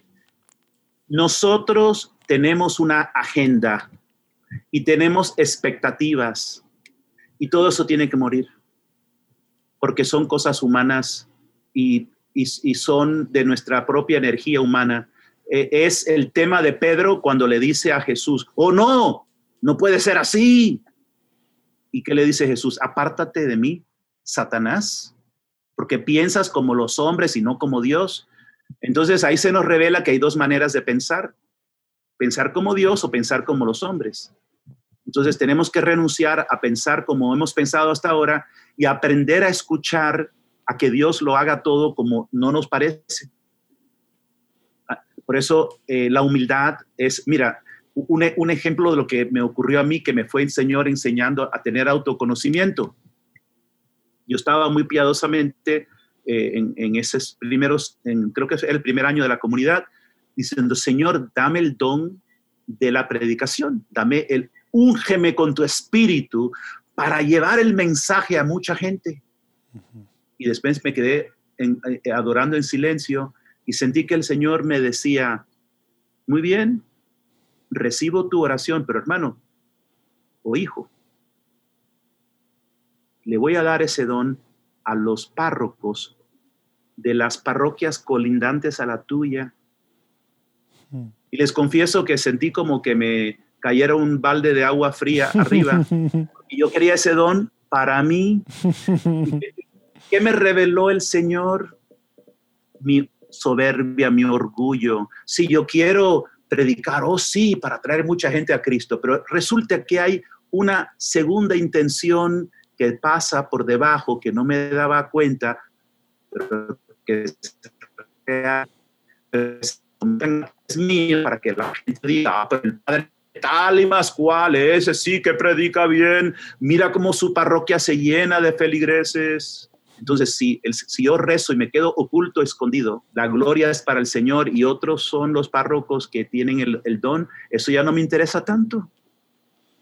Esa es nuestra realidad y esa es la realidad de los apóstoles. Mira, lo habían dejado todo por Cristo. Eran ya, eran ya santos que no, tenían sus expectativas de que iban a estar a la derecha, a la izquierda, eran como nosotros. Entonces necesitamos la cruz para descubrir toda esa basura, toda esa eh, mentalidad rota que no podemos sanar solos y cuando nos traspase de amor Cristo crucificado, cuando realmente seamos con Él capaces de abrazar la cruz, entonces comienza el camino de la santidad. Eso es lo que el Señor nos enseñó. ¿Y, qué, pasa? En, los sacerdotes, como los laicos, tenemos proyectos, son proyectos muy buenos, y enseguida los empezamos a llenar de planes y, de expectativas, ¿no? Y lo que hemos aprendido es a no hacer nada sin antes estar un buen tiempo atentos al Señor y buscar en los hermanos en la comunidad un sentido profético a dónde el Señor quiere que vayamos. Y el Señor, si tú tienes la audacia y la fe para estar atento al Señor y escuchar y escuchar y esperar a que el Señor te dé claridad, el Señor te va a dar claridad. En eso estoy convencido. No podemos actuar con nuestra propia lógica humana, aunque nos parezca muy bueno el proyecto. La iglesia está llena de proyectos y de planes y planes pastorales y más planes y más escritos y producen muy poco fruto porque hay poca apertura al Espíritu Santo. Pero ¿saben qué? La sacudida que viene, que ya ha comenzado, que es una sacudida al mundo y a la iglesia, va a llevarnos a la única opción a los que se quieran quedar. Si nos quedamos va a ser porque estamos dispuestos a abrazar la cruz y seguirlo hasta el final. Y esto es lo que va a requerir. Esto es lo que va a, requerir. Entonces, ¿qué? Pues, ¿cómo funciona la comunidad? Pues yo soñaba con una comunidad que era como una especie de monasterio laico, donde vivíamos todos cerquita, ¿verdad? Y rezábamos los laudes y los vísperas por la noche, y teníamos una, una vida súper especial, así de comunidad. Y Dios hizo lo contrario. Somos apenas 68 miembros y estamos en Suiza, en Inglaterra, en España, en México, en Colombia y en como 10 estados de Estados Unidos. Y en algunas partes, por ejemplo, en México, solamente hay un miembro. Un ejemplo, ¿no? En Suiza, un miembro. Hay personas en Estados Unidos que están en, todo el estado, hay un solo miembro de la comunidad. Entonces, no nos vemos ni todos los días y muchas veces todos los meses, no nos vemos. No, nos vemos los que estamos cerca, próximos en la comunidad, ¿no? Hay algunos núcleos que hay dos o tres o siete. Ah, pero entonces, ¿cómo nos reunimos? Pues una vez a la semana nos reunimos todos a través de estos medios que Dios nos ha dado, que no sabemos cuánto tiempo van a durar, ¿verdad? Pues eh, nos, nos, reunimos por el Internet, oramos juntos, rozamos el rosario juntos, nos encomendamos junto con María y, y nunca falla que cada jueves el Señor nos habla, nos dirige, nos va formando, nos va haciendo profundizar, porque este libro no es un libro que te puedas leer así como así, es un libro que tienes que ir una página. A nosotros nos tardó un año para un capítulo, hmm. para meditar un, capítulo que nos fue dando y después nos dio otro y así. Y aún ahora vendrá otro, otro, otro camino más, porque la meta al final es, ya no vivo yo, es Cristo quien vive en mí. Y sabes que, hermano, yo no estoy ahí todavía. Estoy en camino, estoy bajo construcción. Estamos todos. Entonces, pues eh, vivimos en, dispersos, pero muy unidos. Y yo me maravillo de la comunión que existe entre nosotros, a pesar de que nos vemos como te estoy viendo yo a ti ahora, ¿no? Te iba a preguntar eso, porque las comunidades de alianza normalmente no tienen esa experiencia. La, experiencia es, es, física, ¿verdad? Entonces, ¿cómo funciona ser una comunidad de alianza virtual en este sentido? Obviamente, en el sentido espiritual me queda claro lo que dices, pero, pero en la práctica, ¿qué, cómo, cómo realmente, eh, digo, porque tiene un compromiso pues con Dios y con los demás hermanos para hacer ciertas, pues, ciertas cosas, entregarse en su oración personal, o digo, un listado de cosas que ni para qué vamos a entrar ahorita al detalle, pero de lejos como que suena así súper complicado. ¿Cómo, ¿Cómo le hacen, padre? Pues es súper sencillo. A ver, eh, lo que nos une es ver juntos lo mismo, que es una gracia del Espíritu Santo, ver, entender lo mismo y querer juntos caminar este camino. Y ese es el compromiso, esa es la alianza. Yo quiero caminar este camino con mis hermanos, con mis hermanos de comunidad y sí requiere un reto porque, porque, o sea, los que estamos en la comunidad vivimos nutriéndonos de la palabra de Dios, de la Eucaristía y siguiéndolo con este libro que nos, nos eh, ayuda a vivir el Evangelio de una manera concreta. Y bueno, nos reunimos todas las semanas, los jueves, y por lo menos nos vemos a través de la pantalla y los que viven cerca se, se reúnen en una misma casa para, le llamamos cenáculo, ¿no? Los cenáculos juntos. Y cada persona en la comunidad es acompañada por otra persona. Y se reúnen al menos una vez al mes a ver cómo estamos caminando este camino. O sea, una especie de dirección espiritual. Sí, algo parecido a una dirección espiritual. O sea, todo el mundo, todo miembro de la comunidad puede tener su director espiritual en su propio país, en donde esté, de un sacerdote, ¿no? Pero además, un acompañante de la comunidad para ir profundizando en este camino que el Señor nos ha dado y vivirlo y ponerlo en práctica, ¿no? Estamos viviendo esta, este camino de autoconocernos ante Dios, de pedirle, Señor, quiero verme la verdad como yo soy y cómo voy renunciando a todas las mentiras que yo me he ido creyendo sobre mí mismo para ser libre. Entonces van saliendo muchas cosas, van saliendo nuestras heridas. Eh, muchas veces, eh, la mayoría de las veces, las heridas vienen de nuestro papá, de nuestra mamá, que pueden haber sido buenos, pero hemos sido heridos, eh, no nos sentimos lo suficiente amados, nos sentimos rechazados, incomprendidos, etc. Bueno, todo eso va surgiendo y vamos aprendiendo a tocar esa herida y ver cómo nos está afectando hoy para que la gracia de Cristo nos redima. O sea, la redención es vital y es actual, es, es una dinámica que Dios entregó por nosotros hace dos mil años, pero hoy día está actuando en nosotros para redimirnos, para levantarnos, para sanarnos. Es un, es una obra en proceso que estamos nosotros ahora cooperando con él, ¿verdad? Entonces, eh, entre el cenáculo los jueves y el acompañamiento eh, una vez al mes con un hermano o una hermana y, la, y los vínculos de amistad que se han ido creciendo, se van formando, y una vez al año nos reunimos físicamente, Mm. una vez nada más al año, todos nos reunimos. Bueno, como, como los que están en Colombia, por ejemplo, no pueden venir a Estados Unidos, pues tenemos una, tenemos una reunión una vez al año en Colombia y otra vez al año en Estados Unidos. Oye, y aparte dan retiros para otros, para otros movimientos o para gente que quiere ir a, a dar retiros, ¿tienen ciertos retiros establecidos? ¿Algo así vi por ahí en su página, padre? ¿O cómo está ese- esa parte? Cuando Dios, cuando Dios lo permite, el Espíritu le hemos dado muchos retiros a, a los legionarios, a Regnum Christi, Mm. a, a- raíz de la crisis que ellos sufrieron como comunidad, eh, nos sentimos eh, muy unidos a ellos en su dolor, en su, en su cruz, precisamente, y les compartimos a muchos de ellos a este camino y les ha ayudado muchísimo. Y hemos, hemos dado retiros en, ah, en España, en Italia, en Alemania, en México, en Colombia, a legionarios, a, a Regnum Christi. Los queremos muchísimo, eh, hemos sufrido con ellos y, ah, y sentimos que Dios los va a utilizar a ellos grandemente am, a través precisamente de la cruz que han sufrido, ah, pues el Señor los va a levantar a ser una comunidad y los queremos muchísimo. Así que hemos tenido un vínculo muy grande con ellos particularmente, sí.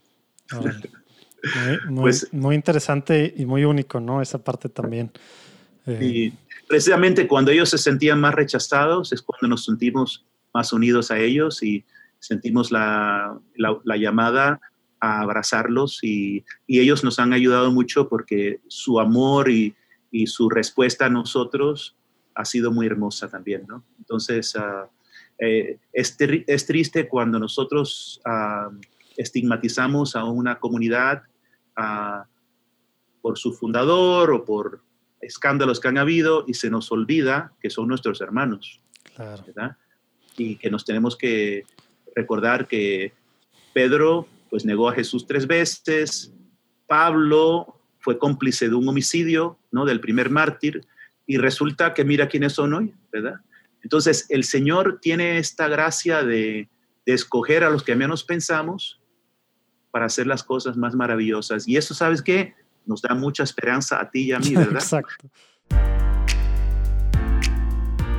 Hola, ¿qué tal amigos? ¿Cómo están? Mi nombre es Luis Diego Carranza de Lumen Media. Quiero invitarlos a escuchar un podcast que hemos preparado para ustedes que se llama Spotlight.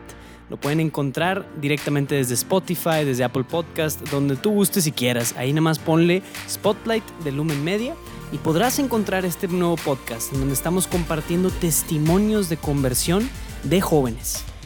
Y mucho se trata de escuchar esta experiencia, cómo jóvenes comunes y corrientes han pasado de ser personas inmersas en un mundo, en un ambiente, a ser discípulos intencionales de Jesucristo. Y ojalá que estas historias sean fuente de inspiración para nosotros, que nos ayuden a ser mejores discípulos cada día más. Amigos, nos vemos en Spotlight. Hemos platicado aquí con gente que está en el Reino Christi o, o legionarios y a, veces hemos entrado, ya no, ya no tanto, pues porque no tiene caso estar retomando el mismo tema. Y también con Alejandro Bermúdez, eh, que le pasó algo similar con Sodalicio de Vida Cristiana, ya ves el tema del fundador. Y, y bueno, pues son realidades muy duras que nos toca vivir en la parte humana de la iglesia, ¿verdad? Y mientras nuestros ojos estén muy, muy claros, eh, digo, muy, muy fijos y nuestro corazón muy claro en a quién seguimos, que no es a las personas, sino a, sino a Cristo, pues bueno, pues todo también se puede, se puede ver cómo se acomoda. Oye, padre, quisiera, has, has- preguntado, digo, ya para ir cerrando, antes de irnos a la última sección de preguntas rápidas, eh, porque podríamos hablar de muchas cosas, me dan ganas, tengo una lista de varias cosas que iba apuntando, pero me las voy a guardar luego para, para en privado platicarlas contigo, pero, pero quiero aclarar varios temas o quiero que nos platiques más que aclarar, porque has platicado varias veces el tema de que una sacudida que viene, que ya comenzó, al principio plat- platicaste tú eh, en este tema cuando estaba el, el Vaticano II, el tema del anticristo, el tema de, de- de- has platicado varias veces de, de cómo está dentro de la iglesia las cosas, varios de estos temas que ahorita pues estamos, de hecho, acabamos de platicar, se, se acaba de publicar, bueno, hace, no me acuerdo, hace una o dos semanas, la platicaba con Rafa Piña, apologeta y teólogo, y platicamos mucho específicamente, hablamos sobre, sobre el tema de, pues bueno, de, de, cómo muchos grupos ultraconservadores católicos están agarrando eh, muchas señales de los tiempos, ¿verdad? Y las están bajo sus propios ojos, eh, digamos que interpretando de una forma en la que casi nuestro Papa es el anticristo, ¿verdad? Y, tantas otras cosas así, y, todo pues en el, con, las ganas de, seguir la verdad y, muchos muy honestamente siguiendo a Dios, pero eh, o queriendo seguir a Dios, pero, pero bueno, mucha confusión por varios lados y luego el tema pues de que si es el anticristo, el tema de que la iglesia, pues estas, estas interpretaciones del apocalipsis sobre, sobre que la iglesia sí se va a destruir y no lo que dice Mateo 16, 18, Tan, tantas, tantas, tantas, tantas cosas, ¿verdad? Que quisiera ver lo que tú desde el 2008 sentiste en el llamado este para, para fundar bueno, para, para unirte, para, para amor crucificado y con todas estas palabras proféticas que han tenido, que muchas están en el libro, pero, pero bueno, se platica mucho en sus, en sus, pues, en, las de estas semanales que, que, están teniendo. Platícanos qué te estás refiriendo con esto eh, y qué nos toca como, como católicos. Porque decías muy claramente, nomás quiero ya cerrar con esto para dejarte hablar, que no es para, para preocuparnos, no es para, no, no lo dijiste así, pero en una plática antes lo dije, no es para empezar a juntar latas y hacer nuestro hoyo allá abajo y pues ya no vamos a salir porque se va a acabar el mundo. ¿Cuál debe ser nuestra respuesta católica, sea lo que sea que esté pasando en la iglesia y en el mundo? Primero platícanos a qué te refieres tú que ya está pasando esta sacudida y luego qué debemos, qué crees tú que debemos de hacer como católicos, qué nos toca hacer. Sí, la sacudida es que muchas de las estructuras, estructuras me refiero bueno, estamos viendo que no tenemos ni siquiera la posibilidad de ir a la misa como antes. vamos a ver eh, muchas de las eh, instituciones católicas que se están cerrando, que están siendo perseguidas, ah, que caen bajo escándalos. Todo esto es una sacudida que estamos viendo. O sea, este mismo tema de, los escándalos, eh, la iglesia está en un momento ahora que ha perdido ante la sociedad la credibilidad, ¿verdad? O sea, esto es una realidad. O sea, la gente puede llegar un momento de burlarse de la iglesia, pero si son todos unos, unos descarados, unos impostores, esto no es. Hipócritas. Entonces, eh, tenemos que estar conscientes de eso y ahora el, el Señor nos quiere llenar de su espíritu para que entremos en el camino de la cruz. Y ahora el Señor nos está diciendo, ¿quién quiere venir conmigo? Ahora, pongan atención a esto. Cada vez que al Señor le hacían una pregunta de curiosidad, él no la contestaba y volvía a centrarse en el tema. ¿verdad? Eh, ¿Y por qué tú no te manifiestas a todos y te manifiestas a nosotros? ¿Y cuántos son los que se van a salvar? Y el Señor no contestaba.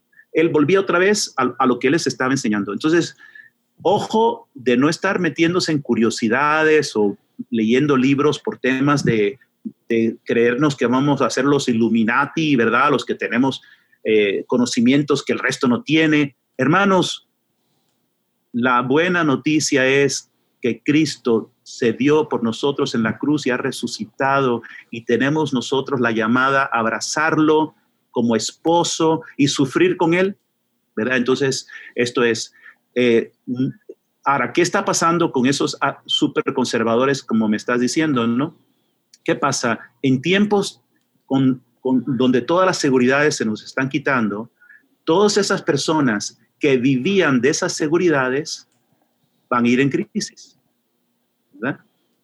Entonces, si, para mí ser sacerdote era ser el reverendo, que me besen la mano, y tener un lugar especial en la sociedad y que me hagan reverencia, pues no voy a durar mucho tiempo en esta crisis, ¿no, hermano? Entonces, ¿qué, qué ocurre? Que es muy fácil en tiempos donde uno ve que todo está temblando, querer buscar una falsa seguridad y apertrecharnos en una especie de castillo que nos vamos haciendo, un ambiente que nos vamos haciendo donde nos sentimos que siguiendo ciertas prácticas y ciertos cumplimientos, etcétera, vamos a estar seguros, ¿verdad? Entonces, ah, miren, a mí me parece que si a ti te gusta la misa en latín, perfecto, celebra en latín, pero si tú crees que la misa en el vernáculo no es válida, tienes un problema. Eso es diferente, exactamente, porque la forma extraordinaria se puede seguir, la verdad, pero es diferente eso a pensar pero que cuando, no cuando te no ahí y cuando te crees que y entonces dice, bueno, ¿y tú, ¿y tú entiendes latín? No, no entiendo latín. Entonces, ¿por qué la quieres oír en latín? Bueno, eh, el tema es, mira, yo valoro y respeto a las personas que les gusta por tradición, que sea en latín, pero cuando ya es el tema de que se apartan de los demás o critican o atacan a los demás, entonces ya la forma se hace más importante que la comunión. Y el Señor en Juan 17 oró al Padre, Padre, que sean uno como tú y yo somos uno. Entonces, no critiquemos, no ataquemos. Entonces, el, tema es, eh, el Papa Francisco tiene una forma de dirigir a la iglesia diferente al, Benedicto XVI, Juan Pablo II, pero ambos, eh, Benedicto XVI y, Papa Francisco, siguen la misma línea. Eso lo ha dicho el Papa Benedicto, ¿verdad? Que dijo, eh, el Papa Francisco sigue la misma línea en comunión, pero con, con un carisma completamente diferente. Ahora, yo quisiera antes de terminar darles un ejemplo concreto.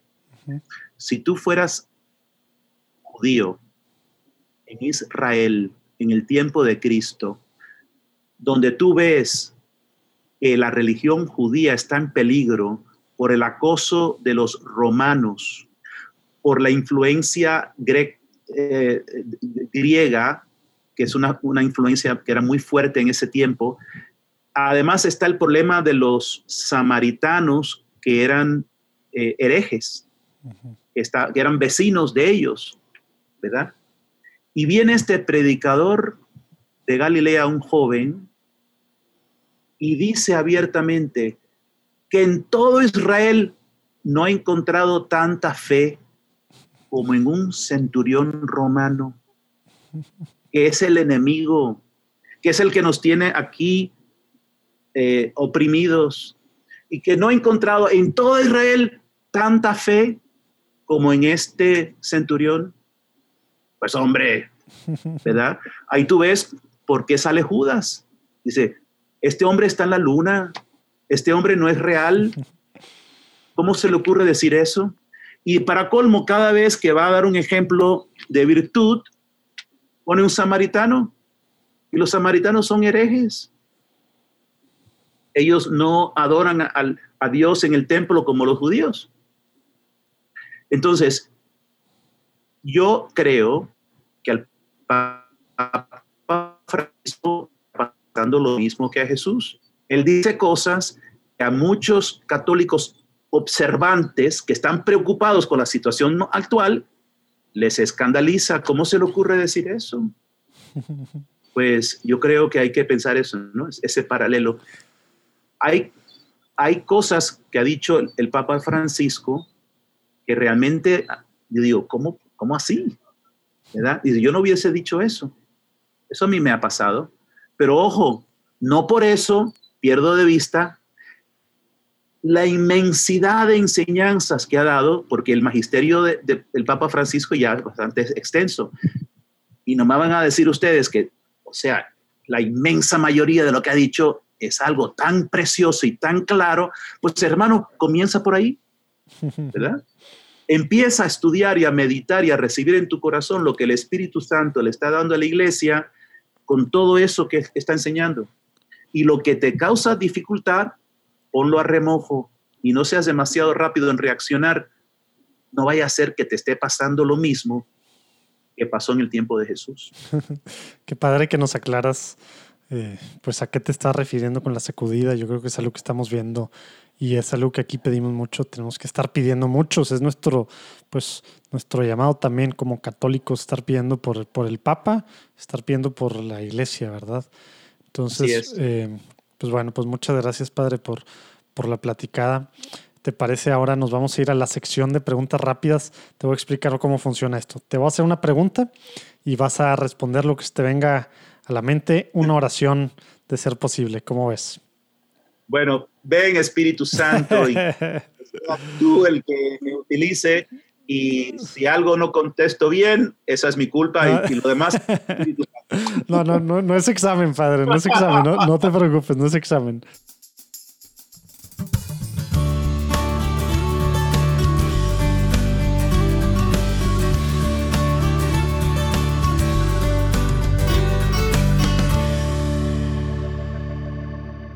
Oye, padre, ¿te acuerdas cuántos años tenías cuando tuviste tu primera espiritual y qué fue concretamente? Mi primera experiencia espiritual. Sí. Wow, eso yo creo que se remonta a cuando era niño, que me impresionó mucho Cristo crucificado y cómo Él eh, sufrió por nosotros de esta manera. Me acuerdo que, que yo tenía como siete años y me habían regalado un, un muñequito de esos de Superman. Y en la historia de esta del muñequito, eh, a Superman lo habían puesto detrás de barras de kriptonita.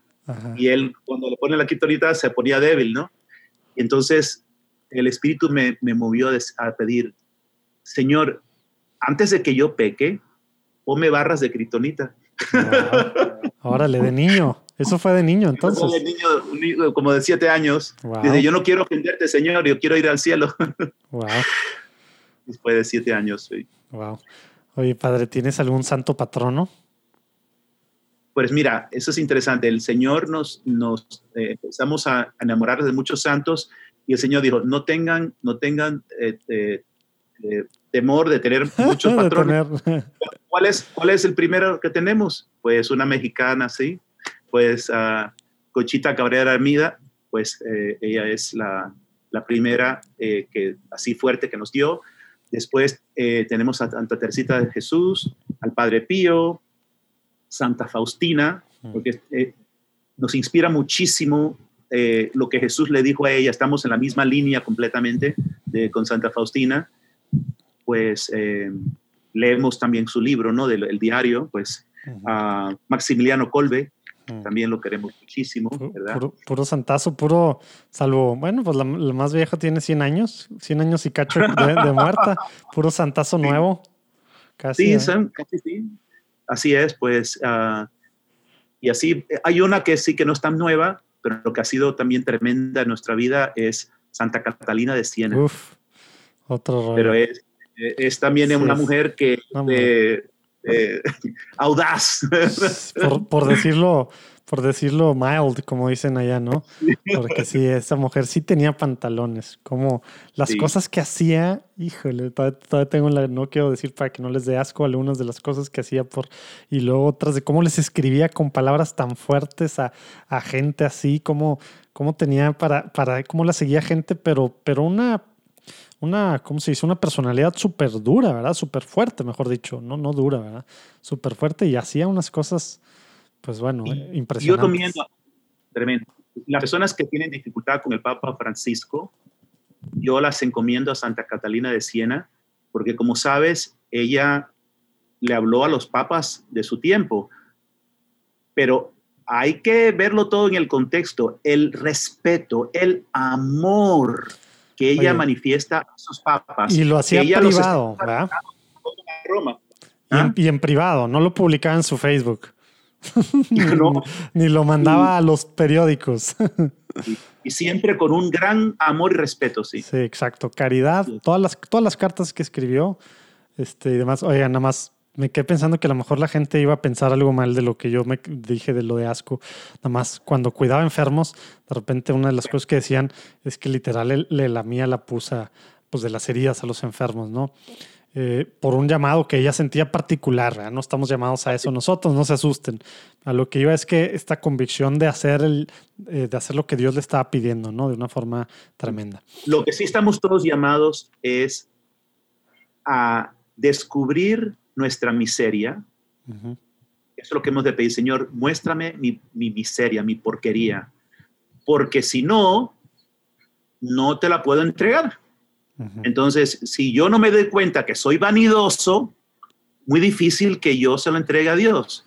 Entonces, eso fue lo, de Santa Catalina. Ella se dio cuenta que ya le tenía tanto asco y entonces ella fue a lo contrario a eso. Esos son los santos, o sea, son muy, muy, audaces para decir, ajá, así que soy vanidoso, pues ahí te doy, ¿verdad? Y fuera la vanidad.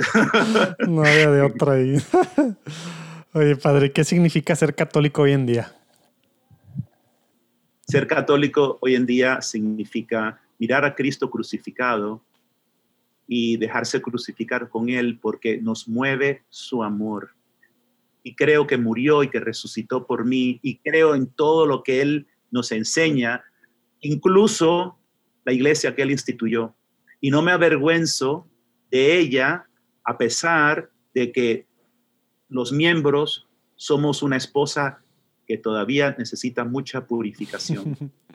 Muy bien. Entonces, sigo, sigo siendo esposo, sigo siendo uno con Cristo, a pesar de que el Señor todavía tiene mucho que hacer para que su iglesia sea. Pero sabes que, ¿sabe una cosa? Les quiero recordar, si no se han dado cuenta, a pesar de todos los escándalos y todas las cosas terribles que hemos hecho los miembros, Cristo continúa dándonos su cuerpo y su sangre en la Eucaristía, sigue perdonándonos los pecados en la confesión, sigue dándonos su palabra, sigue dándonos su Espíritu Santo. Entonces, hermanos, ¿eh? ah, no, porque el cura tal o porque el otro tal. ¿Y qué culpa tiene Jesús? Él sigue dándose por ti en la iglesia y sigue utilizando esa iglesia pecadora para llegar a ti. Así que recuérdalo. Muy bien. Oye, Padre, ¿alguna oración que te guste orar, rezar seguido, que nos puedas compartir. Amén. Señor Jesús, envía tu espíritu. Señor, envía tu espíritu como quieras, que haga lo que quiera, porque confiamos en ti. Te pedimos, Señor, que permanezcamos fieles en esta confrontación dramática que estamos viviendo. Que la oportunidad de participar contigo en esta batalla final nos entusiasme, nos llene de alegría. Pero sabemos que somos débiles y por eso te pedimos la gracia y la perseverancia. Y te pedimos, Madre Santísima, Virgen de Guadalupe, patrona de las Américas, que nos mires con ese amor maternal que nos tienes en el cruce de tus brazos, para que el demonio, el dragón infernal, no pueda acercarse a nosotros. Amén. Amén. Oye, a ver, pues vamos a seguir con las preguntas, padre. Todavía siguen. ¿Qué tip, un, tip práctico que le puedas dar a los católicos? Pues los que no están escuchando, la gran mayoría, obviamente, son católicos y creo que la gran mayoría quiere ser santos. ¿Qué necesitamos empezar a hacer hoy y hacer todos los días para seguir este camino a la santidad? Pues yo te invitaría a que conozcas algún santo y que no sea solamente un santo de postalita para que te resguarde, para que te consiga cosas, sino que conozcas su vida y aprendas a través de la experiencia de ese ejemplo a vivirlo tú ahora en vida actual. ¿no? Que si tienes un problema en tu, en tu familia, un problema económico, a ver cómo lo vivieron esos santos y ahora me toca a mí y lo voy a vivir unido a Cristo en la iglesia. Yo les exhorto, vayan a la Eucaristía, tanto que puedan, vayan. Y si no pueden, hagan una comunión espiritual y al Señor, en la mayor brevedad posible, que yo pueda volver a ti en la Eucaristía. Confiésense regularmente. Es Cristo mismo que instituyó el sacramento, todos los sacramentos. Entonces, yo no voy a tener la soberbia de pensar, yo me confieso a mi manera, no, me humillo y entro en autoconocimiento de mi verdad y me confieso. Eucaristía, confesión frecuente, la meditación de la palabra. En cada casa tiene que haber una Biblia. Y si no la hay, pues miren, esto se llama un teléfono. Y aquí se puede tener una Biblia y la puedes leer aquí también. Pero todos los días no hay excusa para que todos los días, aunque estemos encerrados en la casa, no tomemos la palabra del día. Todos los días hay una, ¿verdad? En la liturgia hay una palabra, ¿no? La primera lectura, salmo responsorial, evangelio, pues medítalo y, no lo encierres en tus propios conceptos, sino al contrario, Señor, que yo, por tu espíritu, sea elevado a vivir esta palabra, que me rete a cambiar, a ver las cosas diferente. Porque muy fácil, tomamos la palabra y la acoplamos a nuestra cultura, a, nuestra manera de pensar, y tiene que ser lo contrario, que la palabra sea la que nos jale algo nuevo. Entonces, la palabra, la Eucaristía, la confesión y también el amor a nuestra madre.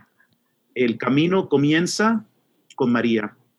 Igual que cuando todos salieron huyendo, Juan lo vemos al pie de la cruz con María. Entonces yo quiero estar con el Señor en el tiempo de la prueba. Necesito a la Virgen porque ella es la más valiente. Ella es más valiente que todos los hombres. Entonces, ahí con María, ¿verdad? Y encomienden sus vidas, conságrense a la Virgen, consagren sus hogares, sus matrimonios a la Virgen. Y recuerden que la batalla está aquí. Aquí es donde está la mayor batalla. Entonces, si estamos absortos en las redes sociales, estamos absortos en distracciones, una de las formas que el demonio se está tomando el mundo hoy día, hermanos, es porque la gente vive para el entretenimiento. Entonces, ahí, pues, pasarla en la superficie. Entonces, hace, hace falta ir profundo. Y eh, otra clave que yo les diría es, busquen comunidad, busquen otros hermanos y hermanas que quieran vivir la vida en serio en Dios, gente entusiasta por Cristo, dispuestos a sufrir por Él y únanse, únanse con otros hermanos y no busquen un coro de ángeles porque eso va a tardar en llegar, eso será en el cielo, ¿verdad? Aquí en la tierra, si vas a estar en una comunidad, va a ser una comunidad de personas como tú. ¿Sabes lo que significa eso? Pecadores como uno. Que tienen mañas, que son de esto, que son lo otro. Pues ahí vamos a aprender a, a amar, ¿verdad? Ese es el evangelio de hoy, ¿verdad? si tú amas a los que te aman, eh, ¿qué mérito tiene? Pues no te salgas de tu grupo, de tu comunidad, porque, porque tengan cosas, ¿no? Sino ahí tienes que aprender a amar. Y ahí vamos a crecer. Padrísimo. Oye, padre, creo que ya sé la respuesta, pero un libro que nos pueda recomendar. bueno, mire, primero de todo, les el camino con Dios. Otro libro que les recomiendo, por supuesto, ustedes siendo mexicanos, como no, que se lean a, Conchita, ¿verdad? La, el, el, diario de, de, una, de, una, madre de familia, o eh, eh, aquí lo tenemos en, eh, pero en español es... bueno, ahí lo vamos a poner ahí abajo también. Sí, Rosas y Espinas, el, libro de, ella también. O sea, eh, Conchita Cabrera Hermida eh, ha escrito mucho, mucho y eh, muchos de sus escritos han ido compilando en libros, ¿verdad? pues yo le recomiendo mucho a Conchita para estos tiempos. Yo creo que es providencial, especialmente siendo ustedes mexicanos, ¿no? que conozcan las obras de la cruz y conozcan su, su vida. Y es una mujer laica, madre de nueve hijos, y ¿saben qué? Que es una mujer muy alegre. Ella escribía chistes también y siempre se le veía sonriendo.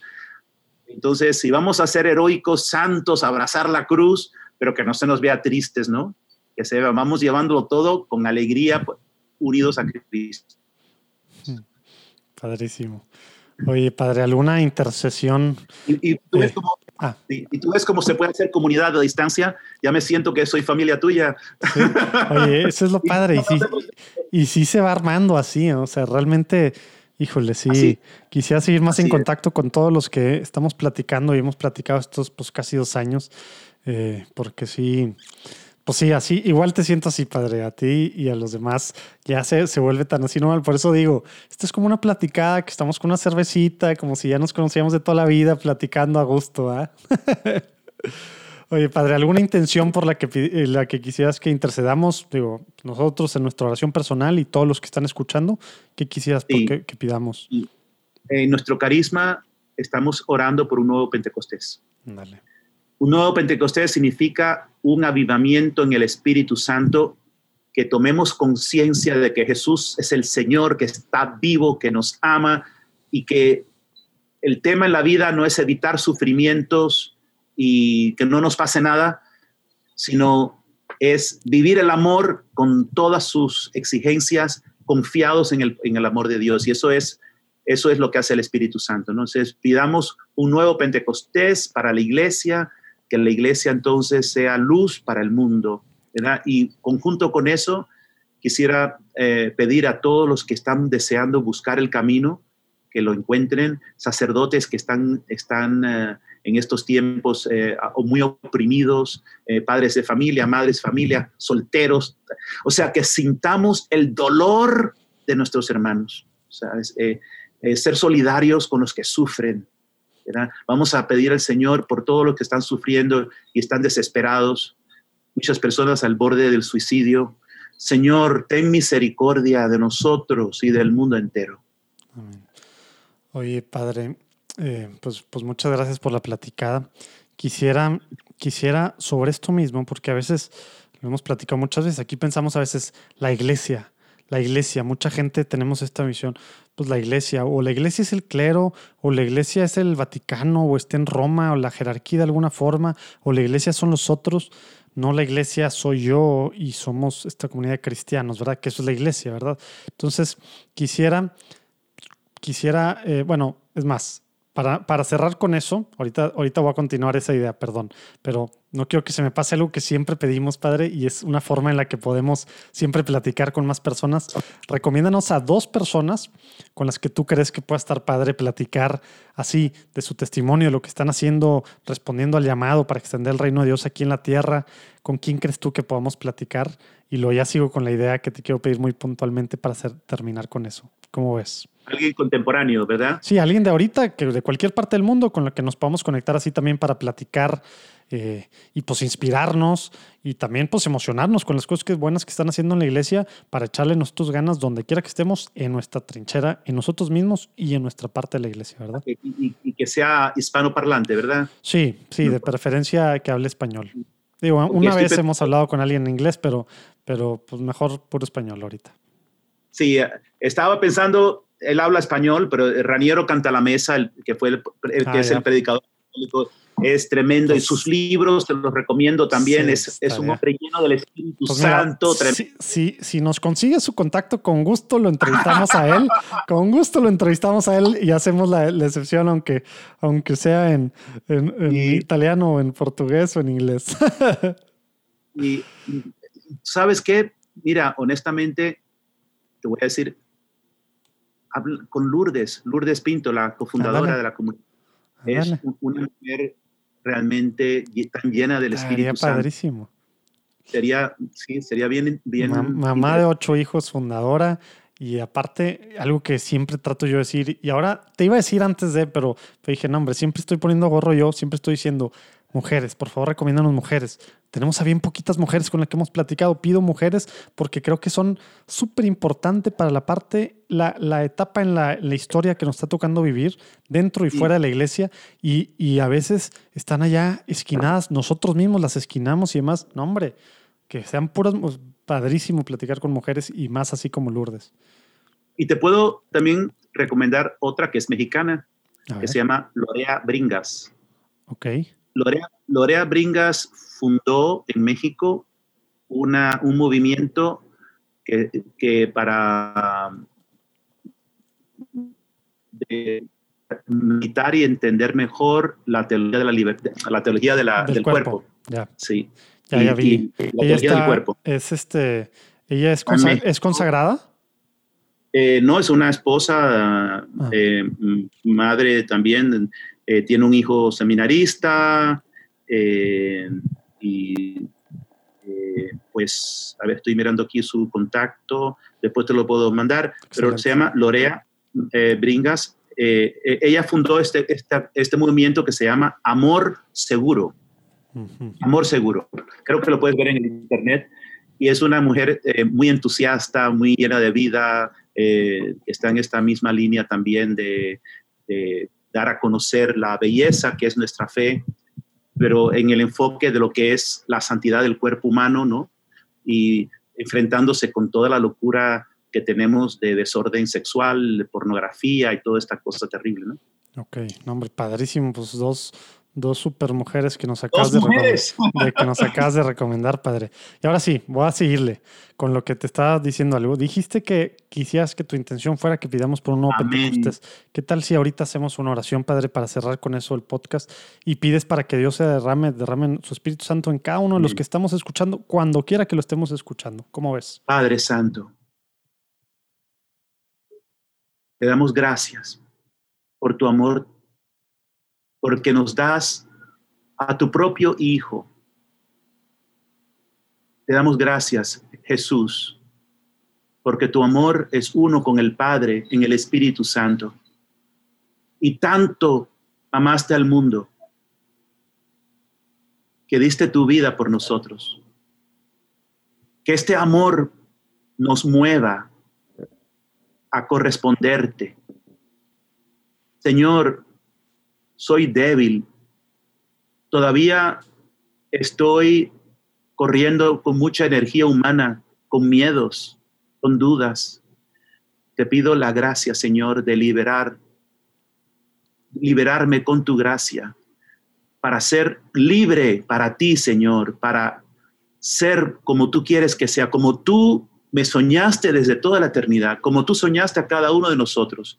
Y renunciamos a toda mentira, a toda falsa identidad.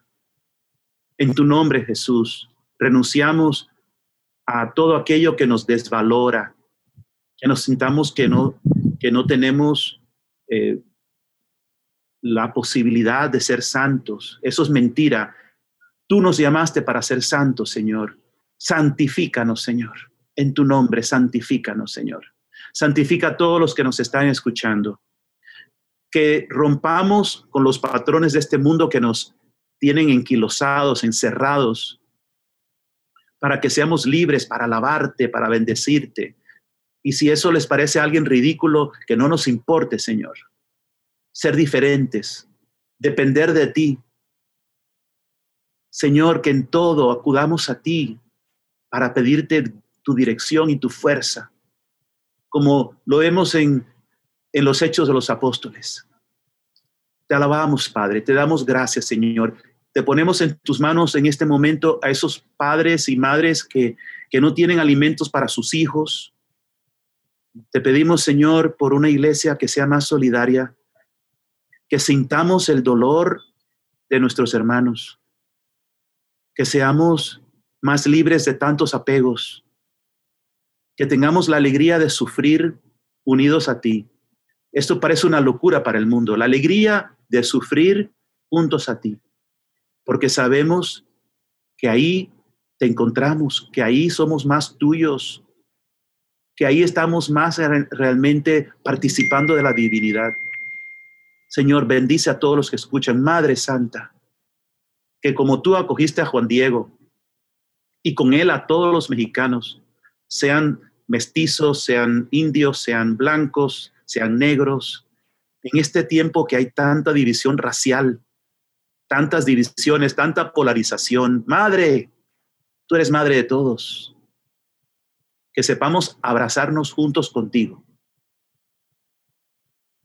Amén. Amén. Muchas gracias, Padre, y ojalá que que así como, como vamos a estar pidiendo por esta intención de pedirle Pentecostés para la iglesia, pues seguimos en tiempo de Pentecostés, ¿verdad? El tiempo litúrgico es, bueno, es el tiempo ordinario, ¿verdad? Pero estamos todavía en la fiesta digamos, de, de, Pentecostés, ¿verdad? Entonces, pues para empezar, como mil otras cosas, hay que intentar hacerlas propias en uno, ¿verdad? Porque somos luego muy buenos para decirle a los demás qué hacer y, y pedir por otras cosas para los demás, pero pues hay que pedirla para uno, porque empezamos con nosotros y la iglesia empieza desde nuestro corazón, nuestra familia, nuestra pequeña comunidad, hacia afuera, ¿verdad? Pues padre. Sí. Ah, y eso es una de las gracias del Concilio Vaticano II que nos enseñó que todos estamos llamados a ser santos, cosa que ya Conchita lo había visto antes, y que todos somos iglesia. De hecho, el principio fundamental de la iglesia no es el principio petrino, es el principio mariano, mm. que es el amor. Entonces, el, el principio petrino, o sea, la jerarquía, Dios la instituyó al servicio de el amor. Entonces, ser iglesia es ser uno con Cristo y eso es lo que todos participamos por el bautismo. Si tú eres tan iglesia como yo, aunque tenemos diferentes funciones. Entonces, si lo entendemos así, pues entonces cuando hablan mal de la iglesia, están hablando mal de mí, de ti, porque somos todos. Y la cabeza es la única que no está infectada, ¿no? Junto con María, son los únicos, ¿no? Todo lo demás tenemos que desinfectarnos con la gracia que viene de la cabeza. Dios te bendiga, hermano. Dios te bendiga. Muchas gracias a todos por escuchar y pues nos vemos el próximo lunes. Me les doy la bendición, Padre, Hijo, Espíritu Santo. Amén. Excelente. Adiós, Orquídea. Oye, bueno, pues listo, Padre. Ya está. Y si no antes, ah, nos vemos en el cielo. Ándale. Ojalá, ¿verdad? Eso es lo que hay que echarle todas las ganas en oración, de rodillas y, bueno, pues pidiendo la, misericordia del Señor. Gracias, Padre. Y lo queremos, como Él lo quiere también, pues se va a dar. Exactamente. Adiós. Oye, bueno, Padre, pues ya, ya no estamos grabando ahorita, pero, pero bueno, pues mil gracias por la platicada. Eh, ya sé que pudimos haber platicado muchas horas más, pero, pero bueno, yo, yo creo que, que salieron cosas muy padres para la gente, para que por un lado conozca un poco de amor crucificado, lo que hacen, carisma y demás. Y pues por otro lado, pues ahí diste mucha carnita, eh, pues en que vamos a necesitar reflexionar y ver cómo, pues cómo hacer vivo, ¿no? en carne propia. Sí. sí. ¿Qué quiere Jesús para nosotros en este tiempo? Y todo, y lo primero que tiene que ver, eh, hermano, es con mi propia transformación desenmascararme, darme una, una conciencia de mi pecado para sanarme, para liberarme y, y todo lo demás. Si no, empezamos a, a, cargarnos de proyectos como si eso fuera, o sea, no queremos ver nuestra miseria por estar mirando a los proyectos. Y esto no, eso no vale. O sea, no podemos circunventar el hecho de que yo tengo estas actitudes, estas vanidades, estas formas de ser que el Señor quiere tratar para redimirme. Pero Señor, te estoy ofreciendo un proyecto, te estoy ofreciendo otra cosa. No, no, no, esto es lo que quiero. Ese es el, es el reto ahí. Un abrazo, hermano, y que Dios bendiga a tu esposa. Por favor. Y a tus tres Sí, ahorita ya, ¿Eh? ya, ya, de hecho, ya tengo que ir por ellos a bañarlos. Dios te bendiga, Padre. Estamos platicando, ¿eh? Chao. Bendiciones. Igual, bye.